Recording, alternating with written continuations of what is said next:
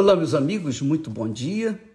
Que o Espírito Santo, o Espírito de Deus, a mente do nosso Senhor Jesus Cristo venha guiar a sua mente, o seu intelecto, a sua inteligência, a sua sabedoria, o seu racional, para que você saiba escolher o melhor e de acordo com Deus, de acordo com a vontade de Deus. Escolher o melhor desta vida de acordo com a vontade de Deus, porque nem sempre o que é melhor para você é o melhor que Deus quer para você. E há esse conflito, conflito permanente dentro das pessoas. Elas querem impor a vontade delas para Deus e Deus, obviamente, não vai aceitar isso. Então, tem nas deixado com os seus projetos, sonhos pessoais e, obviamente, vão se machucar, vão se dar mal, vão colher os frutos. E o mundo vive exatamente o resultado dessas escolhas. Então, dentro dos desejos, dentro da vontade, dentro do prazer que o ser humano tem é sempre, no fundo, para o mal. Sempre, sempre para o mal. Se eles soubessem escolher a, o que é bom, o mundo não seria o que é. E parte até do princípio no casamento, por exemplo. Quando a pessoa casa, ela pensa que a outra, porque é bonita, porque é um cara saradão, um cara legal, bacana, bonito, que tem dinheiro, tem condições ah, esse é o melhor para mim. Não é, nem sempre. Nem sempre. Então você verifica, amiga e amigo, que o, a, os assassinatos, as mortes que acontecem entre os casais no mundo inteiro é assustador por conta de más escolhas, péssimas escolhas, escolhas que contrariam a escolha de Deus, que contrariam a vontade de Deus. Aí você pergunta assim: mas qual é a vontade de Deus para minha vida? Ué, fala com Ele, peça a Ele, conversa com Ele. E é para isso que Deus nos deu o Espírito Santo para nos guiar de acordo com a vontade dele, porque a vontade dele é melhor. A vontade dele sempre foi a melhor e sempre é e será a melhor é tão boa, tão boa, tão boa, que Deus não tem nem prazer na morte do ímpio. Ele não tem prazer. Ele diz assim: Vivo eu, diz o Senhor Deus, que não tenho prazer na morte do ímpio, mas que o ímpio se converta do seu caminho e viva. Olha só, Aí ele complementa: convertei-vos, convertei-vos dos vossos maus caminhos, pois que razão morrerias ou morrereis, ó casa de Israel? Por que razão morrereis? Pela, pela sua vontade? Pela imposição dos seus desejos, da sua vontade? Aliás, eu, eu queria falar para você, ontem nós falamos a respeito do, do ouro ou do altar, ou da, da, ou da oferta ou do altar, que é mais importante? Que Jesus perguntou: o que é mais importante, a oferta ou o altar? O ouro ou o templo que é, a, santifica o ouro? Então, nós sabemos que é o altar que é o mais importante, nós sabemos que é o templo que santifica o ouro. Agora, o que Deus quer falar com isso é que o que é mais importante? O seu físico, o seu corpo ou a sua alma? Hum? Qual é mais importante? O seu corpo, o seu corpo, que é perecível, que tem prazo de validade, todos nós, sem exceção, temos prazo de validade. O nosso corpo tem prazo de validade. Então, o que é mais importante? O corpo que tem prazo de validade ou a alma que é eterna, que não morre nunca. Não morre, a alma não morre. A alma não morre. Saiba disso, não se esqueça disso. A alma é eterna. E o que é a alma? A alma é o centro dos nossos desejos, das nossas, dos nossos sentimentos, das nossas vontades. A alma só terá vida eterna quando ela se sujeita ao Espírito de Deus. Quando a alma se sujeita ao Espírito de Deus, então essa alma está vivendo no reino de Deus. Quando o Espírito de Deus governa a nossa alma, então nós passamos a viver no reino de Deus, sujeito às leis de Deus, sujeito à graça de Deus, à bondade de Deus, à misericórdia de Deus o amor de Deus.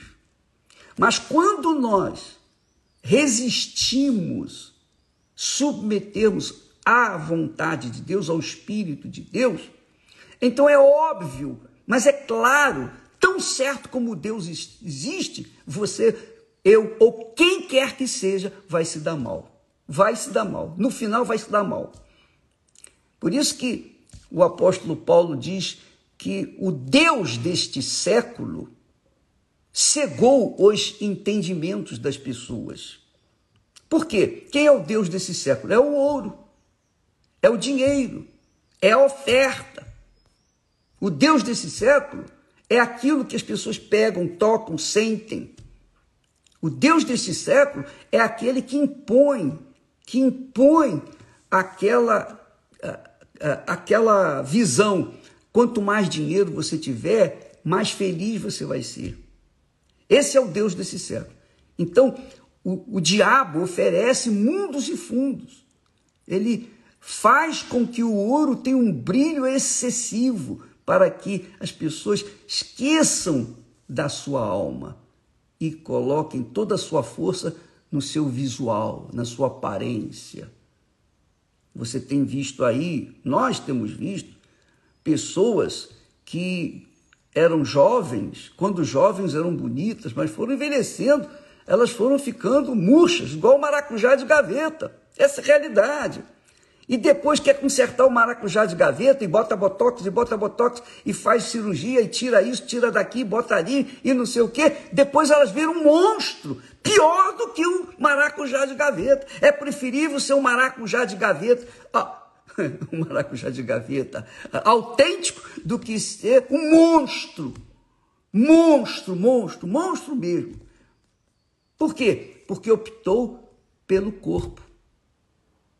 A vontade é fazer o corpo melhor, ter uma aparência melhor. E não adianta pintar. Pode pintar. Quanto mais pintado o monstro, pior fica. Essa é a realidade. Então, amiga e amigo, preste muita atenção. Use a sua inteligência. O que é mais importante? O seu corpo ou a sua alma? O seu corpo ou a sua alma? Então, só para você ter uma ideia, só para você ter uma ideiazinha do que é a alma. Por exemplo, a pessoa tem depressão. O que é a depressão? A depressão é na alma, é a alma que sofre, é a alma que está pedindo socorro, é a alma que está angustiada, é a alma que está desesperada, é a alma que está morrendo. Está morrendo, está morrendo aos pouquinhos. E ela morre gemendo. Então, quando você opta, escolhe investir na alma, na sua alma, então você vai buscar o quê? fazer a vontade de Deus, ouvir a palavra de Deus. Só em ouvir a palavra de Deus, a pessoa que tenha a, a depressão, ela já se sente melhor. Ela sente um pouquinho de paz. É como o Senhor chegou esses dias aqui e ele disse: Quanto é que você quer ou vocês cobram para me curar da depressão? E então o pastor perguntou a ele: O que, é que o senhor tem para dar? ele falou: Olha, o máximo que eu posso dar é 200 mil reais. É tudo que eu tenho. Aí o pastor: Não, isso é muito pouco. para você curar sua alma, você tem que dar a sua vida para Jesus. Você tem que entregar essa alma no altar. Você tem que colocar a alma no altar. É tudo. É toda a sua alma. Quer dizer, toda a sua vontade, todo o seu querer, todos os seus desejos, todos os seus projetos, seus sonhos, colocar no altar, sujeito ao reino de Deus, ao reino do Espírito Santo. E ele sentiu bem e ele entendeu o espírito da coisa, que não é dinheiro. O sujeito pode ter o dinheiro do mundo nas mãos, o poder nas mãos, o poder, a autoridade máxima do mundo neste país, neste lugar, em qualquer que seja o lugar. O que importa é o seguinte: se ela não obedece, se ela não se sujeita, não sujeita a sua alma ou a sua vontade, os seus desejos à vontade de Deus, ela vai sofrer. Não, vai, não tem dinheiro, não tem, não tem posição social, não tem beleza, não tem nada nesse mundo que possa curar a depressão, senão o poder de Deus. Mas o poder de Deus, que é o Espírito Santo, ele vem sobre aqueles que querem se submeter a ele. Então, o que é mais importante na sua vida? O seu corpo ou a sua alma? Você investe para o futuro. Para, para quanto tempo de futuro que você investe na sua vida? Você investe para 50, 60, 70, mais 50 anos, para ter uma velhice assim, com um bom plano de saúde? Cedo ou tarde você vai descer a sepultura, nós vamos descer a sepultura. Mas quem obedece, quem ouve, quem dá atenção à palavra de Deus, esse é feliz. Esse é rico. É rico. Por quê? Porque tem a riqueza que é o Senhor da glória dentro de si. Então Deus fala: Eu não tenho prazer na morte do ímpio, eu não tenho prazer na morte do depressivo, eu não tenho, eu não tenho prazer na, no desespero do depressivo, eu não tenho prazer. Mas eu, eu quero que o depressivo se converta.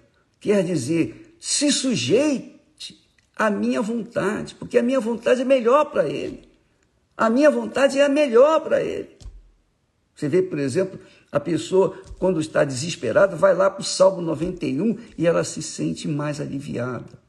Mas depois fecha a Bíblia, volta tudo novamente. O que, que adianta gostar de um verso, de uma palavra, uma frase de Deus, mas não aplicar isso na sua vida? Então, amiga e amigo, o que é mais importante? O que tem sido mais importante na sua vida? O seu dinheiro, o seu ouro, a sua família, seu casamento, o seu noivado, sua casa, seus projetos pessoais, seu diploma ou a sua alma? O que é mais importante? Pense nisso e depois você me dá a resposta. Deus abençoe em nome de Jesus. Amém.